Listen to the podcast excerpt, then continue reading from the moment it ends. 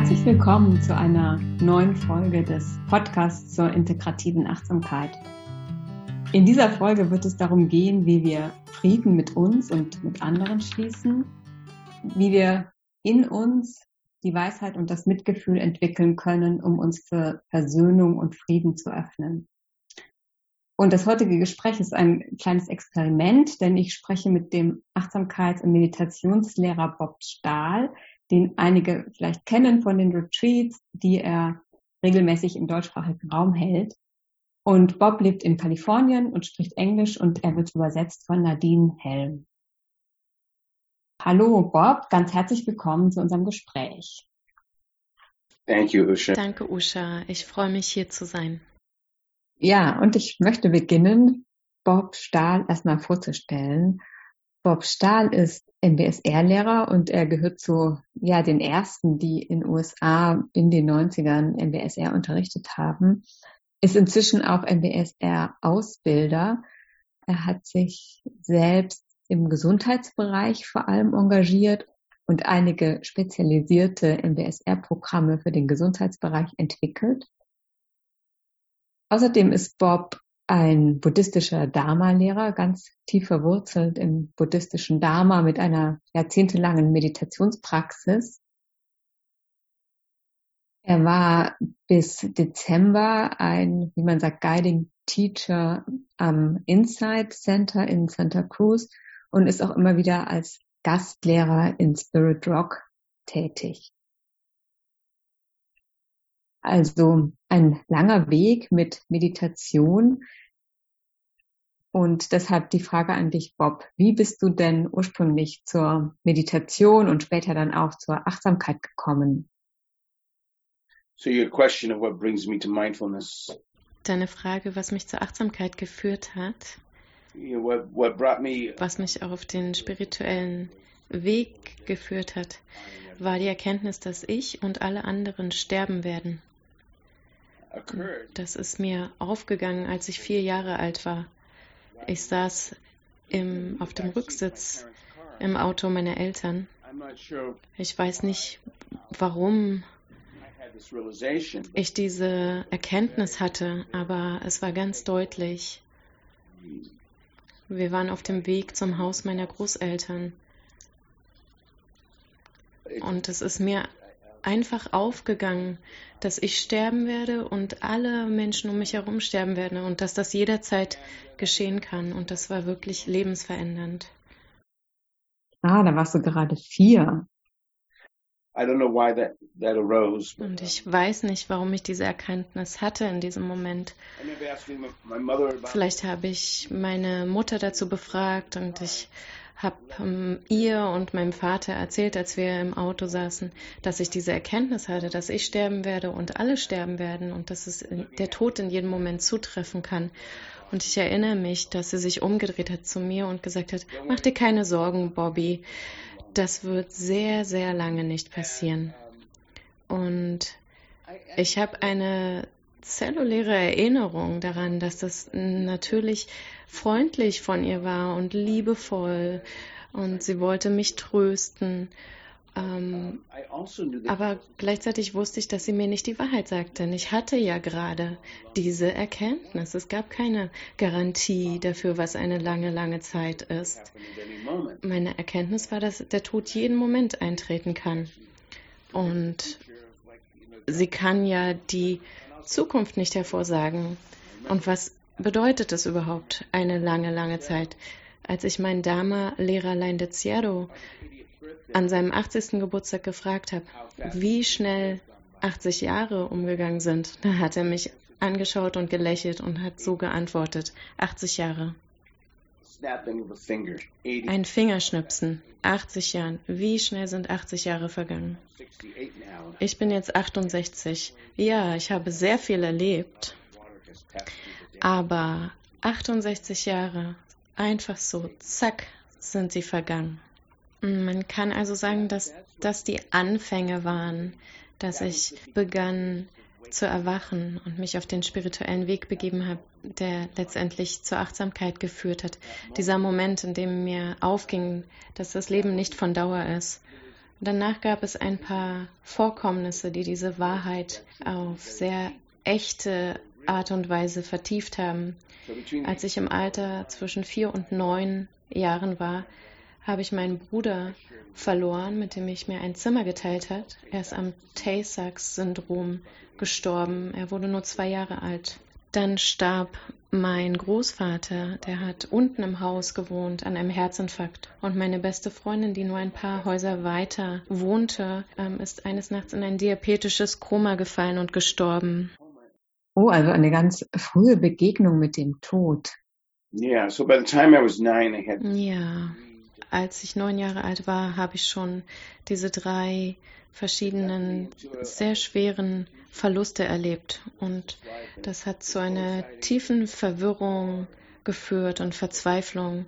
Damals war es auch die Zeit des äh, Vietnamkrieges und sehr viel sozialer Wandel ging vor in den USA.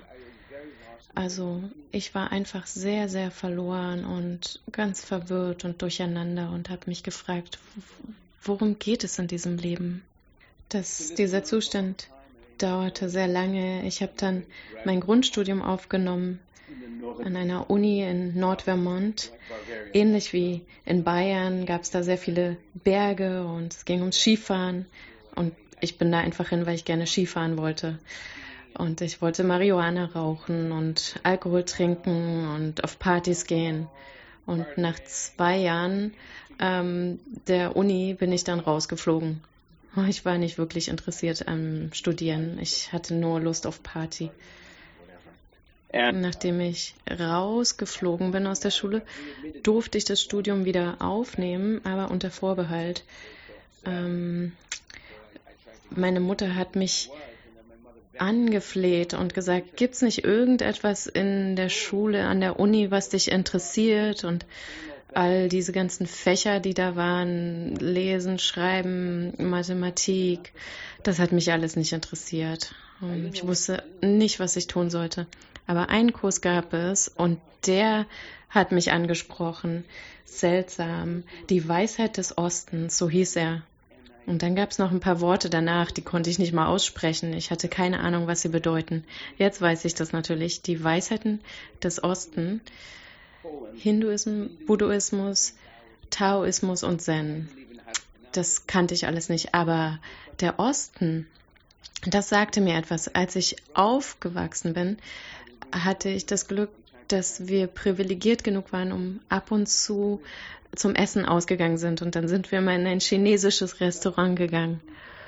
Und da hat mich angesprochen, nicht nur das Essen, sondern auch ähm, die ganzen Drachen, die Gestaltung da.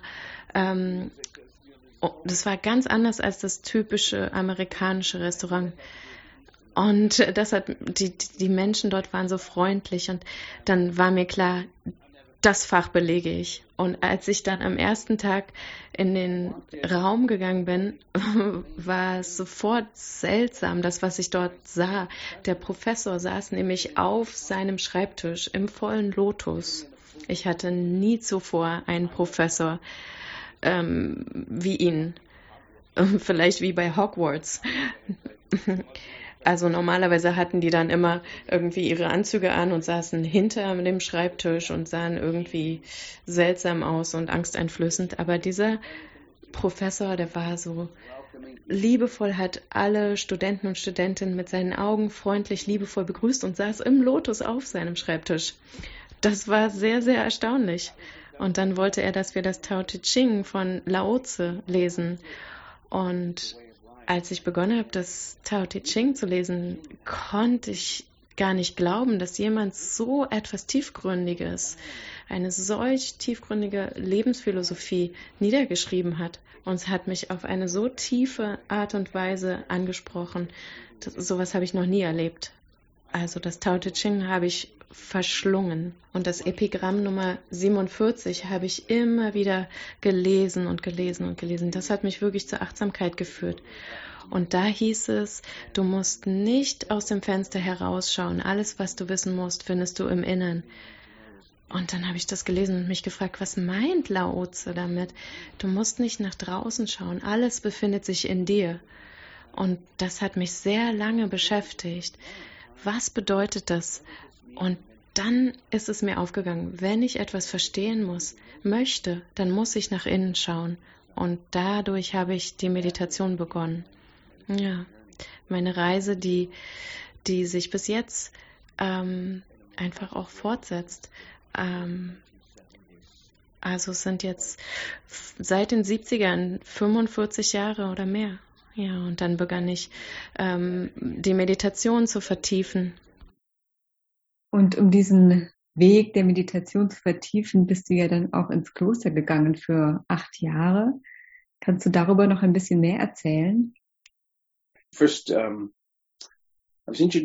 ich wurde in die Vipassana-Meditation durch Dr. Rina Sirka eingeführt.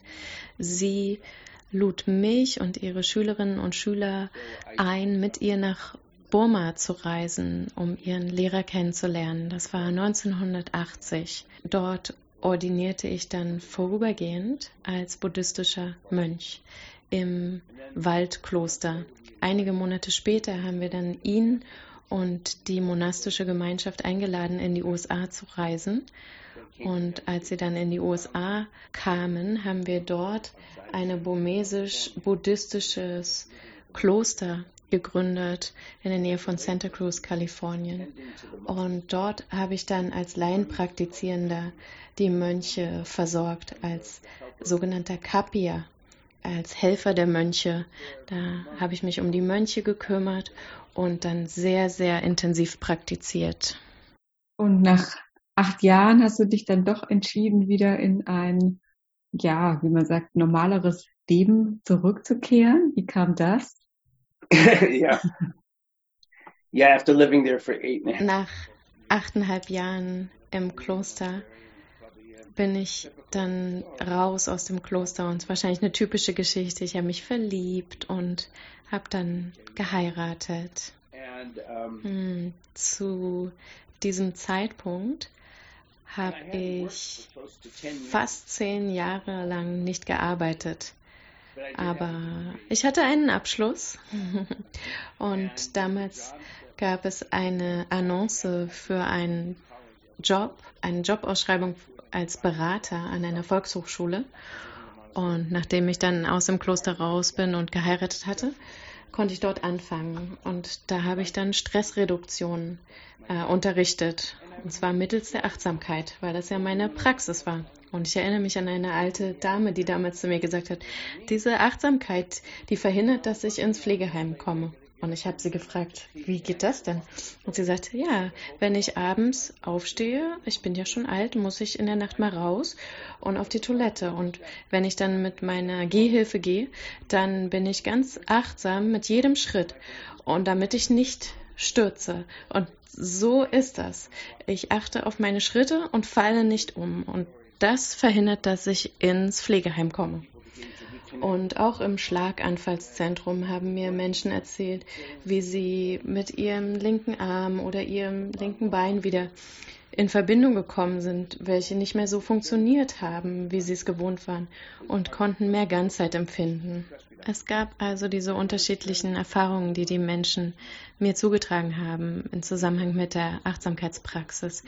Auch im Schlaganfallszentrum habe ich Stressreduktion unterrichtet. Und ich habe es einem Freund von mir, einem ehemaligen Mönch, davon erzählt. Und er hat gesagt, das erinnert mich an ein Buch. Das war das Buch von John Kabat-Zinn, Gesund durch Meditation. Ich habe das gelesen und konnte es überhaupt nicht fassen, dass jemand dort ein ganzes achtsamkeitsbasiertes Stressreduktionsprogramm entwickelt hat.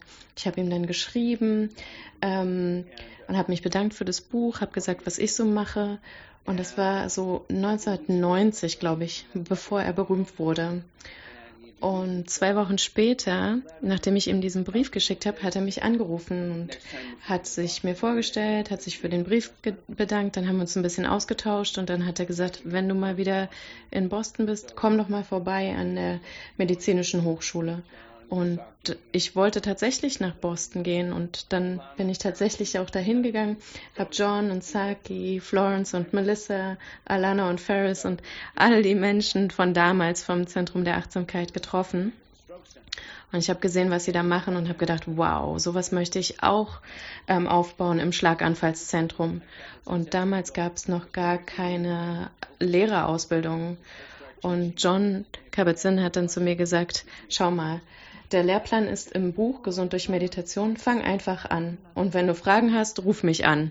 Und 1993 gab es dann eine Dokumentation über John Kabat-Zinn und ein paar andere Menschen äh, von Bill Moyers, Healing in the Mind.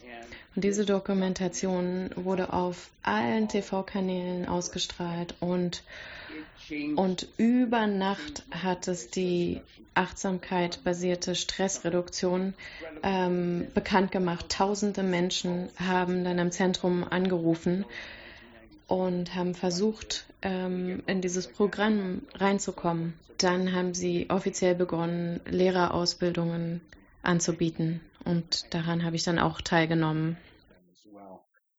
Ja, ich habe das auch von einigen MBSR-Kolleginnen und Kollegen hier gehört, dass John Kabat-Zinn damals gesagt hat, wenn du eine Meditationspraxis hast und Erfahrung mit Meditation und du fühlst dich berufen, MBSR zu unterrichten, dann ja, go on und, und unterrichte. Und das waren natürlich oft dann auch Menschen, die schon jahrzehntelang meditiert haben. Yeah, yeah. Mit der Zeit, vor allen Dingen durch Saki Santorelli, ha haben wir dann erkannt, dass wir wirklich mm, eine bessere Ausbildung anbieten müssen.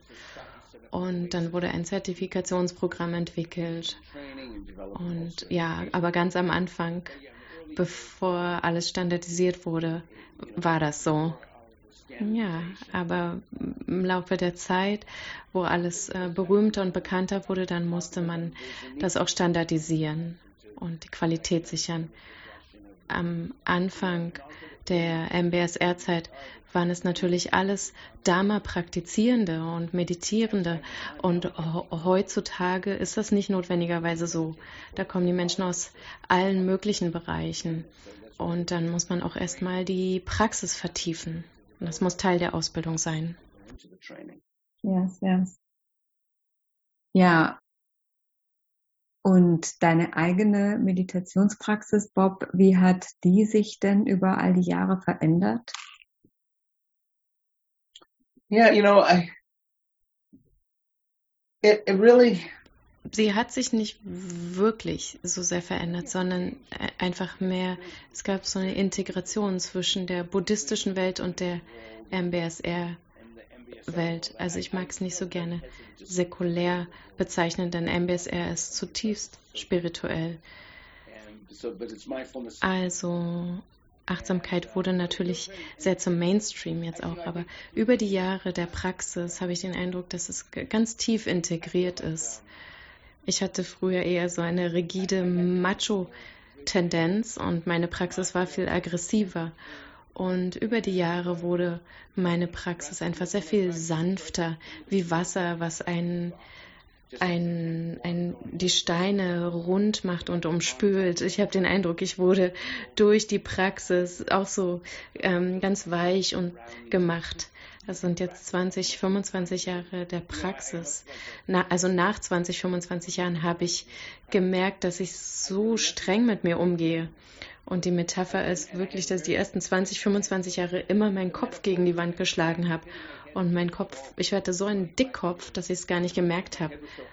Und dann ist es mir irgendwann aufgegangen, hey, vielleicht kann ich damit ja aufhören. Niemand ähm, leitet mich dazu an, so aggressiv mit mir umzuspringen und so kritisch mit mir umzus umzuspringen.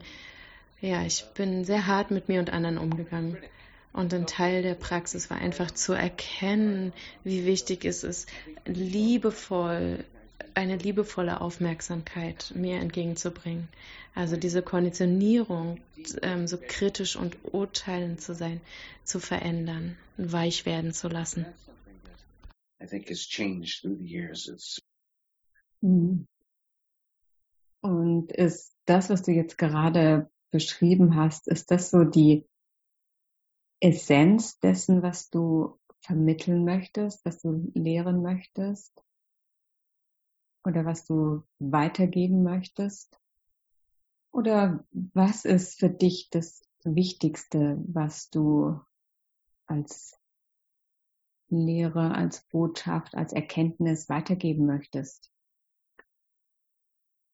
I feel um, the essence is Die Essenz ist die Lehre des Gewahrseins, der Achtsamkeit und des Mitgefühls als Praxis. Achtsamkeit ist unglaublich wichtig, wenn wir verstehen, zutiefst verstehen, welche Konditionierung wir durchlaufen haben, dann können wir sie unterbrechen. Wenn wir das tiefe Verstehen nicht haben, nicht erkennen, dann können wir es auch nicht durchbrechen, diesen Kreislauf. Also das Erkennen ist sehr, sehr wichtig. Und wenn wir klarer sehen und verstehen, dann können wir auch mitfühlender sein und gnädig mit uns umgehen. Diese Gnade, die liebende Güte, die fußt auf dem Verstehen. Nicht nur, ah ja, ich bin harsch mit mir, also dann lege ich mir mal die Hand aufs Herz. Das reicht nicht, sondern ich muss verstehen, woher das kommt. Dann ist es nachhaltig. Also diese Balance zwischen dem Verstehen, die aus der Achtsamkeit entsteht und dem tiefen Befragen und diese ganzen Konditionierungen, diese Glaubenssätze, diese Überzeugungen und Geschichten zu erkennen, die müssen wir zutiefst erkennen, wenn wir freier werden wollen. Und unsere Antwort darauf ist dann Mitgefühl und liebende Güte.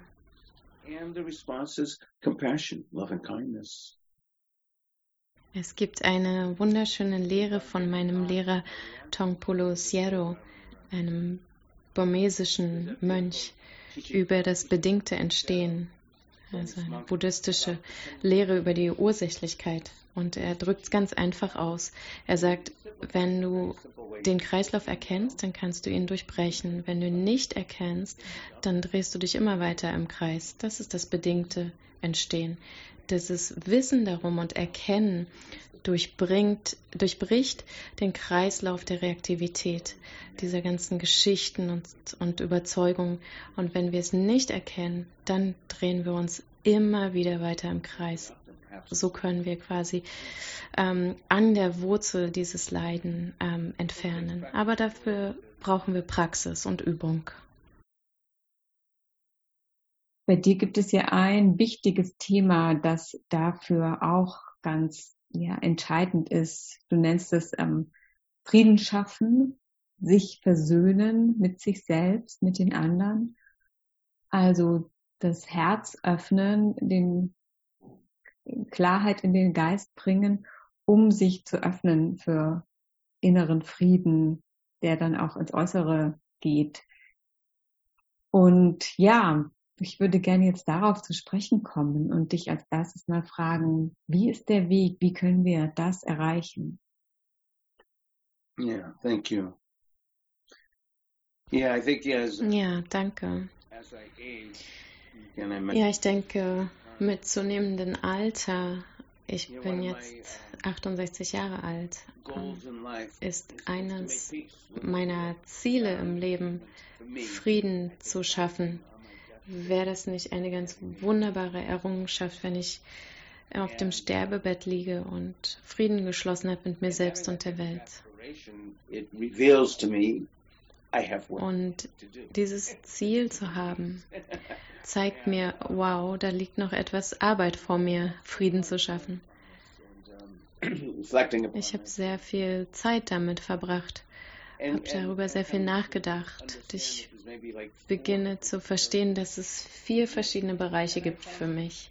Wenn ich die mit anderen teile, gibt es da auch sehr viel Resonanz.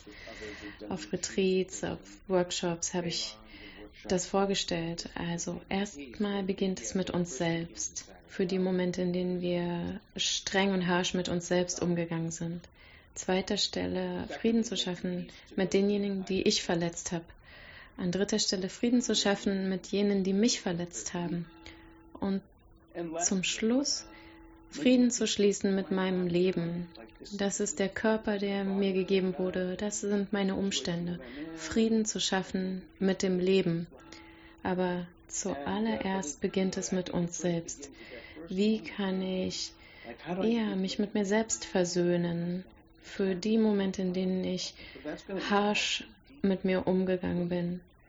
Und was wir da entdecken können, ist ähm, diese tiefe Konditionierung, diese Identifizierung, diese Geschichten. Ich bin kein guter Mensch, ich, ich bin unwert, ich hätte dies oder das nicht sagen sollen, ich kann nicht singen, ich kann nicht tanzen, ich bin nicht klug genug, alles, was ich anfasse, geht zu Bruch. Das sind alles Überzeugungen, Glaubenssätze, die wir uns angenommen haben sehr, sehr schmerzhafte. Und manchmal, wenn wir die Dinge, die wir zu uns selbst sagen, zu anderen sagen würden, hätten wir überhaupt keine Freunde. Wir sind zu uns selbst häufig so unfreundlich, manchmal sehr viel unfreundlicher uns selbst gegenüber als anderen. Wenn wir unsere inneren Dialoge uns bewusst machen, dann fällt uns das auf. Also ein Teil dieser Versöhnungspraxis ist uns das bewusst zu machen, wie wir mit uns selbst springen. Uns ist das gar nicht bewusst. Wir verlieren uns in den Geschichten und ähm, erkennen gar nicht die Geschichten, mit denen wir uns identifizieren. Teil der Achtsamkeit ist, diese Geschichten zu erkennen, mit denen wir uns identifizieren. Vor vielen Jahren in einem MBSR-Kurs ähm, saßen wir im Kreis und die Leute haben über ihre Praxis gesprochen. Und da saß eine ältere Frau, wahrscheinlich damals in meinem Alter, Ende 60. Und sie, sie hatte eine Erkenntnis in der Woche. Ihre Erkenntnis war die folgende. Sie sagte, mir ist aufgefallen, dass es nicht einen einzigen Tag gab in meinem Erwachsenenleben, ähm, an dem ich mich nicht selbst als Arschloch bezeichnet habe. Und dann hat jemand anderer gesagt, ja, ich nenne mich nicht so, aber ich nenne mich dumm. Und dann haben andere gesprochen und alle haben mitgeteilt, wie sie mit sich selbst sprechen. Und das war wow, wie wir mit uns selbst reden, was wir von uns selbst denken, unsere Geschichten, unsere Glaubenssätze. Und wir, wir glauben das und wir fühlen uns schuldig und wir sind lebenslang verurteilt. Und das sind ganz, ganz kraftvolle ähm, Glaubenssätze, die wir da mit uns rumtragen, Bürden. Und ein Teil der Praxis ist wirklich Frieden zu schließen mit den Zeiten, Momenten, in denen ich so harsh mit mir selbst umgesprungen bin. Und dann zu sehen, oh, das habe ich gelernt, das wurde mir beigebracht, wenn wir uns Babys anschauen, ja. Mein ähm, Enkel ist zwei Jahre alt und als er geboren wurde, wir, wir werden alle ohne Vorurteile geboren, ohne Scham, ohne, ohne beschämt zu sein. Das lernen wir erst. Wir werden konditioniert. Deswegen ist auch achtsames Elternsein so wichtig. Wie können wir den Kindern empathisch begegnen, sie akzeptieren, ihre Souveränität unterstützen und dafür sorgen, dass sie sicher sind? Children to be who they are, but also to keep them safe durch unsere Erziehung werden wir konditioniert. Ich erinnere mich noch daran, wie ich aufgewachsen bin. Wenn ich mich noch, ich erinnere mich noch daran. Ähm, es gibt so einen Spruch in den USA, ganz furchtbar. Kinder sollen sichtbar sein, aber nicht hörbar. Was, was soll das denn bedeuten? Wie häufig wurde mir als, als Junge die Kraft genommen, meine Macht genommen. Wie häufig wurde ich beschämt und ähm, kam mir klein vor, habe Dinge gehört, die ja mich entmächtigt haben und mir den Eindruck gegeben haben, dass ich dass ich hässlich bin, furchtbar. Und wenn wir mit uns selbst sitzen, dann ist es so machtvoll, diese Geschichten zu erkennen und zu sehen, wie sie in unsere Persönlichkeit hineinspielen und uns in unserem ganzen Leben beeinflussen. Und über unser Gewahrsein können wir beginnen, diese Geschichten zu erkennen. Ah, hier ist Scham, hier spüre ich Angst. Und wenn wir uns dessen gewahr werden und es zu verstehen beginnen, dann können wir diese Geschichten unterbrechen und in die Kraft nehmen. Manchmal haben wir dann Amnesie und vergessen es wieder und dann verfangen wir uns wieder in der Geschichte, aber dann erinnern wir uns wieder. Und das ist der Prozess. Wir erinnern uns und dann vergessen wir wieder. Dann erinnern wir uns wieder und wir vergessen. Und über die Zeit wird das Vergessen weniger. Und das ist unsere Lebenspraxis. Unsere Konditionierung, unsere Person Persönlichkeit hat sich entwickelt zu einer Zeit, in der uns das gar nicht bewusst war. Es ist unsere Identität geworden. Und daran zu arbeiten, ist eine, eine große Aufgabe. Und da, daran beginnen wir zu arbeiten. Hier trage ich eine Scham. Ah, und hier kann ich einen weiseren Umgang finden und hier kann ich mit Mitgefühl mir selbst begeben und diesen, diesen inneren Orten und Frieden schließen. Frieden schließen damit, wie wir streng und kritisch mit uns umgehen. Das heißt, wir brauchen erstmal das Gewahrsein und ja auch das Mitgefühl und vor allem auch das Selbstmitgefühl, um das halten zu können. Ja. Ja. Yeah, so it's, a, it's an ongoing practice. Ja, das ist eine fortwährende Praxis. Diese Identitäten, die wir angenommen haben, diese Glaubenssätze und Überzeugungen, diese Geschichten, mit denen wir leben, die wurden ganz früh in uns gepflanzt. Es gibt eine so eine schöne Geschichte, als der Buddha erwachte. Da gibt es diese wunderschönen Worte des Buddhas, das Löwengebrüll. Da spricht er diese wunderbaren Qualitäten aus des Erwachens. Und da sagt er, er erlebt den ungebundenen Zustand, den nicht konditionierten Zustand. Und das bedeutet, dass er alle Konditionierungen durchschaut hat. Und was sind diese Konditionierungen? Das ist das Ich, mir und mein, diese Geschichten, diese Identifizierung, diese Überzeugungen, Glaubenssätze. Und der Buddha hat sie alle durchschaut und wurde frei von ihnen, hat sich gelöst aus dieser Verknotung. Ich erinnere mich an eine Person, die hatte einen sehr schwierigen Hintergrund. Ihre Mutter hat immer zu ihr gesagt, ganz, ganz furchtbar. Ähm, sie hat immer zu ihr als Kind gesagt, ich, ich wünschte, ich hätte dich nie geboren. Das kann man sich gar nicht vorstellen, in so einem Umfeld aufzuwachsen. Sie hat also sehr viel Schmerz in ihrem Leben erlebt.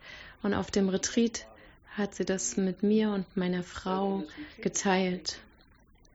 Und als wir mehr von ihr erfahrt haben, haben wir erfahren, dass sie eine Krankenschwester ist und eine Hebamme. Sie hat also tausenden Menschen geholfen. Und deswegen haben wir sie auch unterstützt in ihrer Heilreise. Und dann kam sie auch in Kontakt damit, dass, hey, vielleicht bin ich gar nicht so ein schlechter Mensch. Ich habe tausende Kinder geholfen, zur Welt zu kommen. Und dann zu sehen, oh, das ist etwas, das meine Mama zu mir gesagt hat, aber vielleicht kann ich damit beginnen, selbst meinen Wert als Mensch zurück, mir zurückerobern. Ich erinnere mich an eine andere Person, mit der ich gearbeitet habe. Sie hat gesagt, mir wurde immer gesagt, dass ich schmutzig bin. Ich habe immer das Gefühl gehabt, dass etwas an mir schmutzig ist. Und dann ist mir aufgegangen, dass es so schmerzhaft ist, mit dieser Überzeugung durchs Leben zu gehen. Und sie hat auch begonnen, ihr Herz zu heilen. Diese Geschichten, mit denen wir leben, sind unglaublich schmerzhaft. Wir sind so zutiefst davon überzeugt. Und alles, was in unserer Vergangenheit passiert ist, bestätigt das für uns. Aber durch die Achtsamkeit können wir sehen, es ist nur eine Überzeugung, nur ein Glaubenssatz. Da ist so viel mehr an uns. Und so können wir uns befreien. Und was denkst du, Bob, solche alten, tiefen Überzeugungen zu verändern, zu heilen? Geht das mit Meditation allein oder braucht es da nicht auch psychologische oder therapeutische Unterstützung? Yeah, it, it, it's. Das ist schwer zu sagen. Manchmal ist psychologische Unterstützung sehr, sehr hilfreich und nützlich. Auch in meinem Beruf als MBSR-Lehrer habe ich damit manchmal zu tun. und muss dann entscheiden. Vielleicht gibt es da Menschen, die therapeutische Unterstützung machen. Also das, der Kurs ist kein, äh, kein Ersatz für therapeutische Unterstützung und ist dann Teil meines Jobs auch, das den Menschen mitzuteilen. Es hängt ganz davon ab, was für ein Mensch da vor mir ist. Manchmal reicht die meditative Praxis aus, um tiefe Freiheit zu erleben. Und andere Menschen brauchen psychologische Unterstützung. Wir wissen nicht, welche Umstände auftreten die dazu beitragen, dass jemand klar erkennen kann. Das heißt ja, dass Einsteins Relativitätstheorie ihm unter der Dusche äh, aufgegangen ist. Und auch der Begleiter, Bedienstete von dem Buddha Ananda, der hat versucht, Erleuchtung zu erlangen. Er hat sich so viele Jahre um den Buddha gekümmert und deswegen nicht seine Meditationspraxis kultiviert. Und dann gab es diese Versammlung mit 500 erleuchteten Wesen und er war noch nicht erleuchtet und dann hat er sich bemüht, Erleuchtung zu erlangen und bemüht und bemüht und also sie hat sich ihm nicht erschlossen, aber als er dann ähm, losgelassen hat, plötzlich wieder vor ihm Erleuchtung. Und wer weiß, was dazu beiträgt. Vielleicht ist es äh, zu, eine Therapie zu gehen, vielleicht ein, unter der Dusche, vielleicht werden wir loslassen, uns uns ausruhen. Ja, also manchmal ist es einfach wichtig, therapeutische Hilfe in Anspruch zu nehmen und manchmal sind es vielleicht andere Dinge, die dazu beitragen. Hm. Ja, das war so der erste Punkt und du hast den zweiten ja auch erwähnt. Wie können wir Frieden schaffen, wenn wir andere verletzen oder andere verletzt haben? Wie geht das? Ja, das ist, ja, das ist eine wichtige Praxis uns versöhnen mit den Momenten, in denen wir andere verletzt haben. Und das ist für viele von uns sehr schwierig, dass wir anderen gegenüber auch Leid verursacht haben. Häufig verteidigen wir uns eher und sagen, nein, der andere ist schuld, sie haben dies und das gemacht. Also das ist auch ganz kraftvoll, uns selbst zuzugestehen, dass wir vielleicht auch bei anderen Schmerz ausgelöst haben durch unser Verhalten. Da können wir uns in Demut üben. Also das wirklich auch zu erkennen und zuzulassen, ja, es gab Momente, in denen habe ich mich nicht geschickt verhalten und anderen gegenüber vielleicht Leid zugefügt. Und das zu erkennen und anzuerkennen, das ist ein riesengroßer Fortschritt und das bringt Demut. That's humbling. Ja, und vor allem auch, wenn wir Selbstachtsamkeit unterrichten und dann feststellen, dass wir jemand anderen verletzt haben. Yeah, or painful when we. Ja, das ist schmerzhaft. Auch wenn wir unsere Kinder oder unsere Partner verletzen oder unsere Kollegen auf Arbeit, unsere Schüler, unsere Schülerinnen. Ja, aber das zu erkennen, ja, lässt uns demütig werden. Ja, ich habe anderen Schmerz zugefügt. Das anzuerkennen, bringt uns wieder in Verbindung mit der ersten Qualität. Aufgrund meiner Unbewusstheit, aufgrund meiner Konditionierung, meiner eigenen Verletzung, meinen Ängsten. Aus dem heraus habe ich anderen Schmerz zugefügt. Und da erkennen wir und können verstehen. Und genauso wie ich mir gegenüber aus diesen Gründen ähm, kritisch gegenüber bin oder mir selbst Schmerz zufüge, so habe ich auch anderen Schmerz zugefügt. Ich hatte Angst, ähm, ich wollte mich schützen, ich habe etwas Gemeines zu meinem Kind gesagt, vielleicht war ich erschöpft. Ich wollte einfach meine Ruhe haben. Und ich wollte vielleicht einfach einen Spaziergang machen oder so. Das anzuerkennen, aufgrund meiner eigenen Verletzung, meiner Ängste, meiner Unbewusstheit, meiner Konditionierung, habe ich anderen Schmerz zugefügt. Also das zu erkennen. Und dass wir das anerkennen können an erster Stelle und dass wir auch verstehen, wo es herkommt, ist sehr wichtig. Und dann ist es wichtig, eine aufrichtige, authentische Entschuldigung anbieten zu können. Und das hilft auch dort zu vermitteln. Und dann gibt es etwas, was noch sehr viel wichtiger ist nach der Entschuldigung, ist dieses Handeln nicht zu wiederholen. Zum Beispiel, wenn ich etwas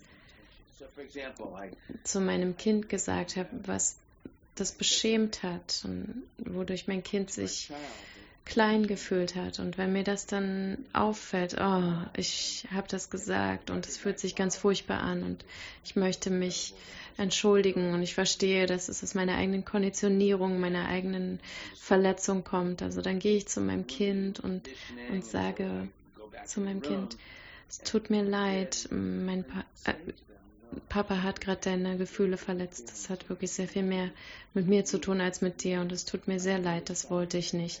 Mich wirklich aufrichtig zu entschuldigen und dann wirklich ein Gelübde abzulegen, eine ganz starke Absicht zu hegen mir selbst gegenüber. Ich weiß, dass das verletzend war.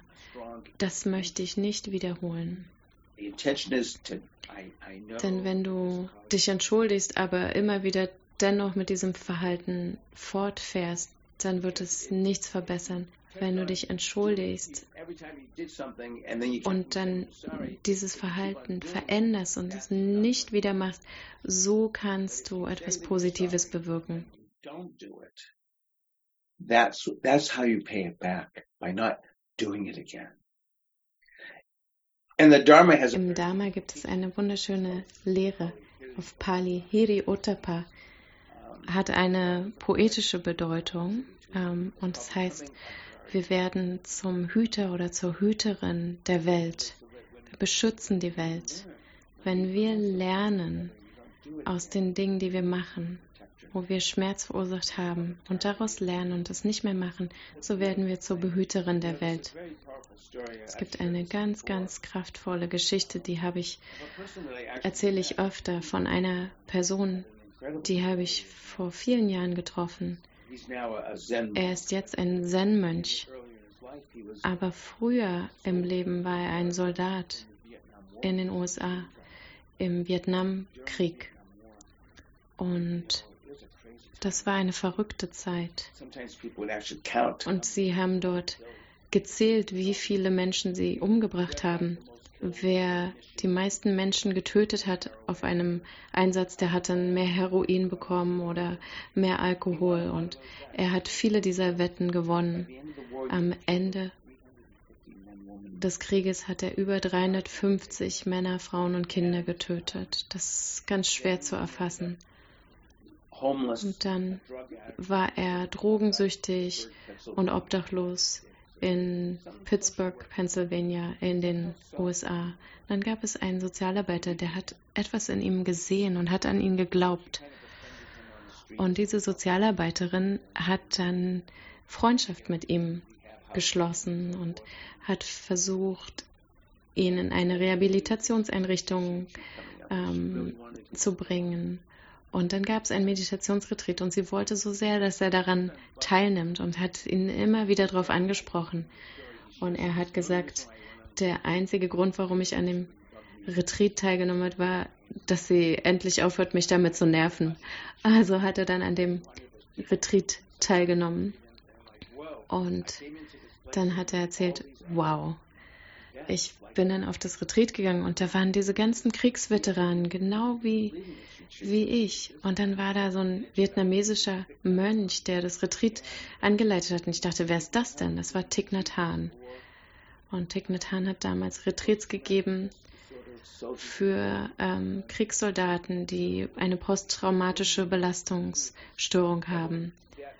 Also und da waren diese ganzen anderen Veteranen, die auch alle drogenabhängig waren und die haben begonnen, ganz ehrlich über den Horror des Krieges zu sprechen und haben geweint und haben ihre Geschichten erzählt. Und dann hat er begonnen zu meditieren und ähm, mit der Praxis begonnen. Und dann hat er Bernie Glassman ähm, getroffen, der den Zen Peacemaker Orden gegründet hat. Und dann ist er auf Bernie Glassman zugegangen und hat gesagt, ich möchte ein Mönch werden und ich möchte meditieren. Und Bernie Glassman hat ganz, ganz erstaunliche Arbeit geleistet. Der ist nach Deutschland gegangen, nach Polen gegangen und hat dort Retreats gehalten. Und er hat zu Claudchen Thomas gesagt, das war sein Name, wir gehen nach Polen und ich ordiniere dich in Auschwitz vor Ort. Und dann sind sie dorthin gegangen und haben dort an, am Bahnhof in Auschwitz, dort wo damals die Menschen aus den Zügen gestiegen sind, ähm, dort sind sie hingegangen und haben ihn dort vor Ort ordiniert. Und dann hat ähm, er gesagt, Claudchen Thomas, und nach der Ordination habe ich mich nach links umgedreht und begonnen zu laufen und bin dann von Auschwitz auf den Landweg anderthalb Jahre lang bis nach Vietnam gelaufen. Und überall, wo er hingelaufen ist, ähm, ich erzähle die Geschichte, weil er ein Hüter der Welt geworden ist. Überall, wo er lang gelaufen ist, sein Dharma war, seine Geschichte zu erzählen, dass er diese 350 Männer, Frauen und Kinder äh, getötet hat. Und durch das Erzählen seiner Geschichte hat er Frieden geschlossen. Er reist seither um die Welt, war in verschiedenen Kriegsschauplätzen, war in Gefängnissen und dieser kleine weiße Mann mit äh, rasiertem Kopf. Und er muss damit leben, dass er 350 Männer, Frauen und Kinder getötet hat. Und ähm, damit muss er jeden Tag umgehen. Und er hat sein, mit jeder Zelle sich dieser Botschaft verschrieben, das äh, Frieden zu schaffen, Frieden zu bringen und dass Krieg aufhört. Und diese Geschichte erzählt er überall. Das ist eine sehr kraftvolle Geschichte, wie man Frieden schließen kann. Frieden zu schließen mit jenen, die wir verletzt haben und zu einem Hüter der Welt zu werden. Wenn er das schafft, vielleicht schaffen wir es dann auch. Vielleicht hatten wir nicht genau dieselbe Vergangenheit wie er, aber für die Momente, in denen wir anderen Schmerzen zugefügt haben, können wir da uns aussöhnen, uns entschuldigen und dieses Verhalten nicht wiederholen.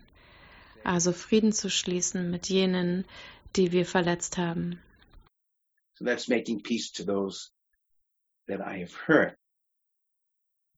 Und dann Frieden schaffen, wenn andere mich verletzt haben. Yeah. See, this is not easy work. Ja, das ist keine leichte Arbeit, keine leichte Aufgabe. Auch hier wieder zu verstehen, genauso wie ich harsch mit mir selbst umspringe aufgrund meiner Konditionierung, mich selbst verletze. Aufgrund dieser Konditionierung gab es auch Momente, in denen ich anderen Schmerz zugefügt habe. Und dieses Verstehen unterstützt mich vielleicht auch das darin zu verstehen, dass jene, die mich verletzt haben, auch aus ihrer Konditionierung, ihrer Unbewusstheit, ihrer Verletzung heraus gehandelt haben und mich verletzt haben. Das entschuldigt nicht das Verhalten, aber vielleicht hilft es mir, ein größeres, tieferes Verstehen zu erlangen.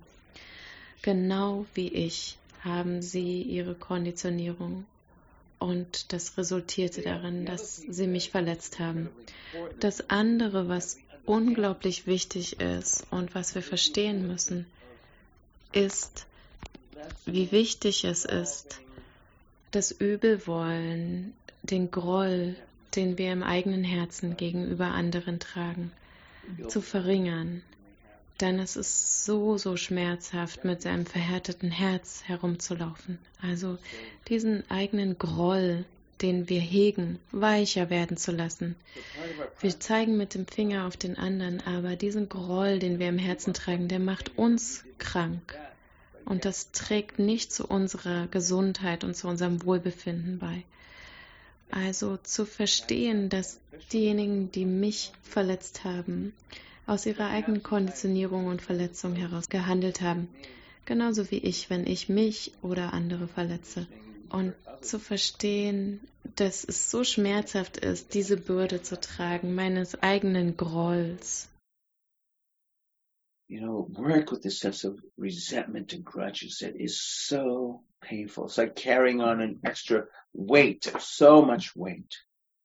I'll never forget, I saw this story. Meine Frau und ich, wir haben in Bogota, Kolumbien, ein Retreat unterrichtet und, und die Organisatorin, Freundin von uns, hat uns auf eine Ausstellung gebracht und dort war, haben wir eine Fassade eines Gebäudes gesehen und in, innerhalb dieser Fassade, in diesen Umrissen des alten Gebäudes gab es ein neues Gebäude aus Glas mit einem schwarzen Boden, einem Dach.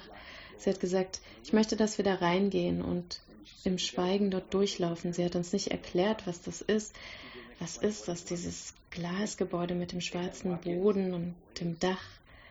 Und da gab es ein kleines, kleinen Raum, in dem ein Video abgespielt wurde. Und da hat die Künstlerin Doris Salcedo ähm, über das Projekt gesprochen. Und sie hat erzählt, dass dieser schwarze Boden aus geschmolzenen Waffen besteht. Als es in Kolumbien einen Friedensvertrag gab, ähm, wurden tausende Waffen gespendet. Die wurden alle eingeschmolzen. Und sie hat an diesem Projekt gearbeitet und hat diese geschmolzenen Waffen in dünne Metallplatten gepresst. Und dieser dieser Boden, auf dem wir liefen, bestand also aus diesen geschmolzenen Waffen.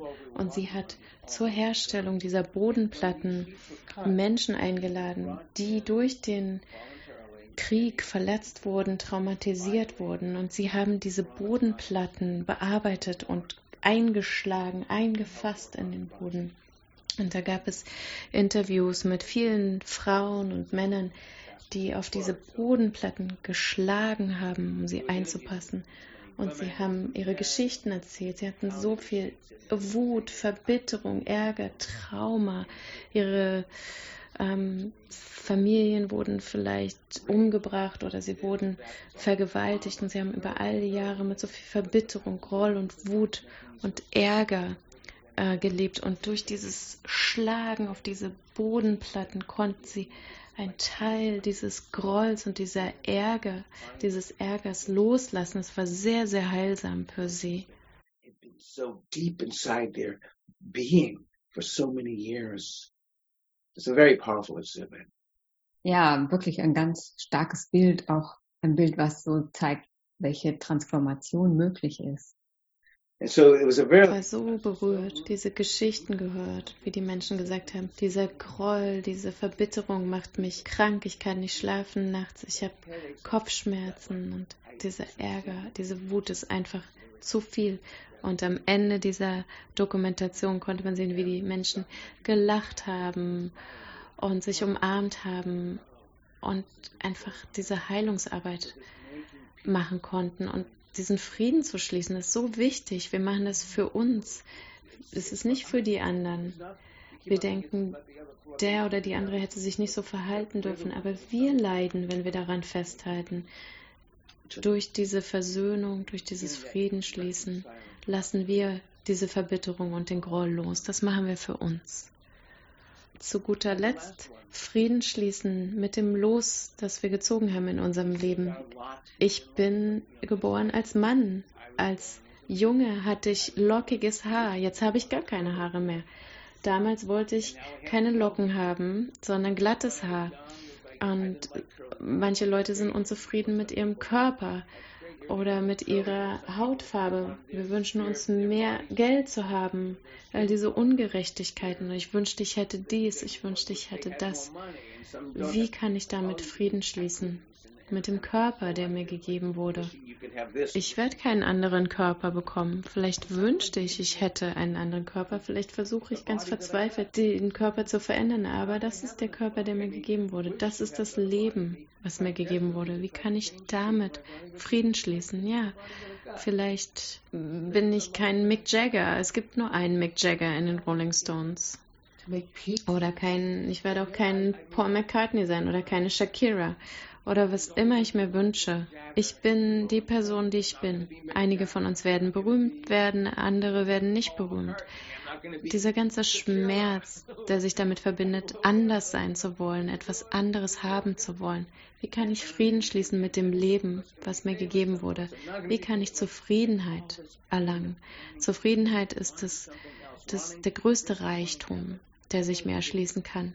Frieden schließen mit dem Leben, das ich habe. Und es ist interessant, einige der Mönche, mit denen ich gelebt habe, haben ein Gelübde abgelegt, dass sie kein Geld anfassen. Sie haben gar kein Geld.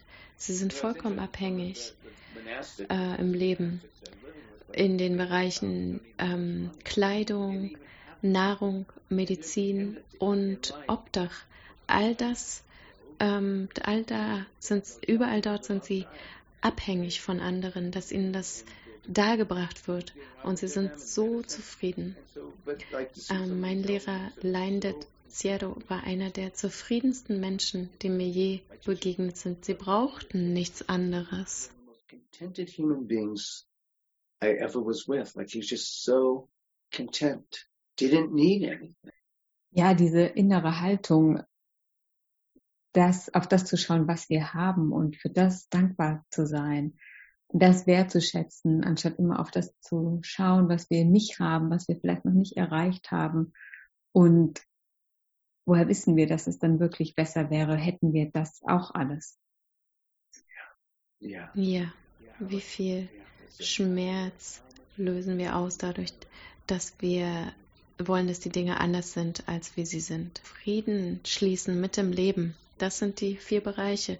Mit uns selbst Frieden schließen für Momente, in denen wir harsch mit uns selbst umgegangen sind. Und Frieden schließen für Momente, in denen wir hart mit anderen umgegangen sind. Frieden schließen mit Menschen, die uns verletzt haben. Und Frieden schließen mit dem Leben. Und nochmals, ich denke, es lässt sich runterbrechen auf das Gewahrsein, auf das Verstehen unserer Konditionierungen und dann darauf mit Liebe und mit Mitgefühl einzugehen. Irgendwann eines Tages werden wir sterben. Escape. Ja, wenn wir da jetzt zurückkommen an den Anfang unseres Gesprächs und wie du erzählt hast, als Vierjähriger dir die Frage kam, was ist dieses Leben? Und ja, ist das die Antwort drauf? Oder ja, hast du eine Antwort gefunden inzwischen? Um, I, I found that the die Lehren des Dharma und der Achtsamkeit sind für mich da die Antwort. Die resonieren am meisten. Ich bin so dankbar dem Gewahrsein gegenüber. Für mich weist es in diese Richtung. Es ist eine Reise, die sich fortsetzt. Bis zu meinem letzten Atemzug möchte ich achtsam sein und wenn der Tod sich einstellt, möchte ich ihm mit offenem Herzen begegnen. Ein Freund fragte mich, wie möchtest du dem Tod begegnen? Mit Angst in deinem Herzen oder mit einem offenen Herzen? Das ist ganz klar für mich, mit Liebe im Herzen. Ich möchte mit Gewahrsein sterben. Also das gibt dem Leben für mich tiefe Bedeutung. Natürlich bleibt die Frage, äh, was ist dieses Leben? Es ist ein Mysterium, ein Geheimnis, ein Rätsel. Es gibt so vieles, was wir nicht wissen. There's so much we don't know. What a beautiful ending. Ja, ganz lieben Dank, Bob, für dieses schöne Gespräch, für diese bewegenden Einsichten, für die, für die eindrucksvollen Geschichten, die das Ganze nochmal so illustriert haben und lebendig machen. Thank you, Usha. It's been wonderful to, to have some time with you. Ja, vielen Dank, Usha. Es war ganz wunderbar, die Zeit mit dir zu verbringen und im Austausch zu sein. Ich habe den Eindruck, wir hatten ein ganz wunderbares Gespräch und teilen dasselbe Verständnis. Danke dir. Thank you. Ja, und zum Abschluss möchte ich auch ganz herzlich Nadine danken für die Übersetzung und auch meiner Kollegin Annemarie, die bei Arbor alles zusammengeschnitten hat. Das war jetzt ein kleines Experiment, wie ein Podcast mit Übersetzung funktioniert. Und ich danke euch fürs Zuhören und dabei sein. Ihr könnt den Podcast gerne auch abonnieren oder weiterempfehlen, da freuen wir uns. Und außerdem möchte ich noch darauf hinweisen, dass Bob Stahl auch im August ein Retreat halten wird. Da geht es darum, tief einzutauchen in das Herz von Weisheit und Mitgefühl. Und er wird im Herbst online einen Kurs anbieten, Frieden schließen, wo es genau um das geht, worüber wir jetzt auch in diesem Gespräch gesprochen haben. Also wenn ihr daran interessiert seid, ihr findet unten in den Show Notes noch die Links dazu mit weiteren Informationen. Dann freuen wir uns, wenn ihr dabei seid. Alles Gute und eine schöne Zeit.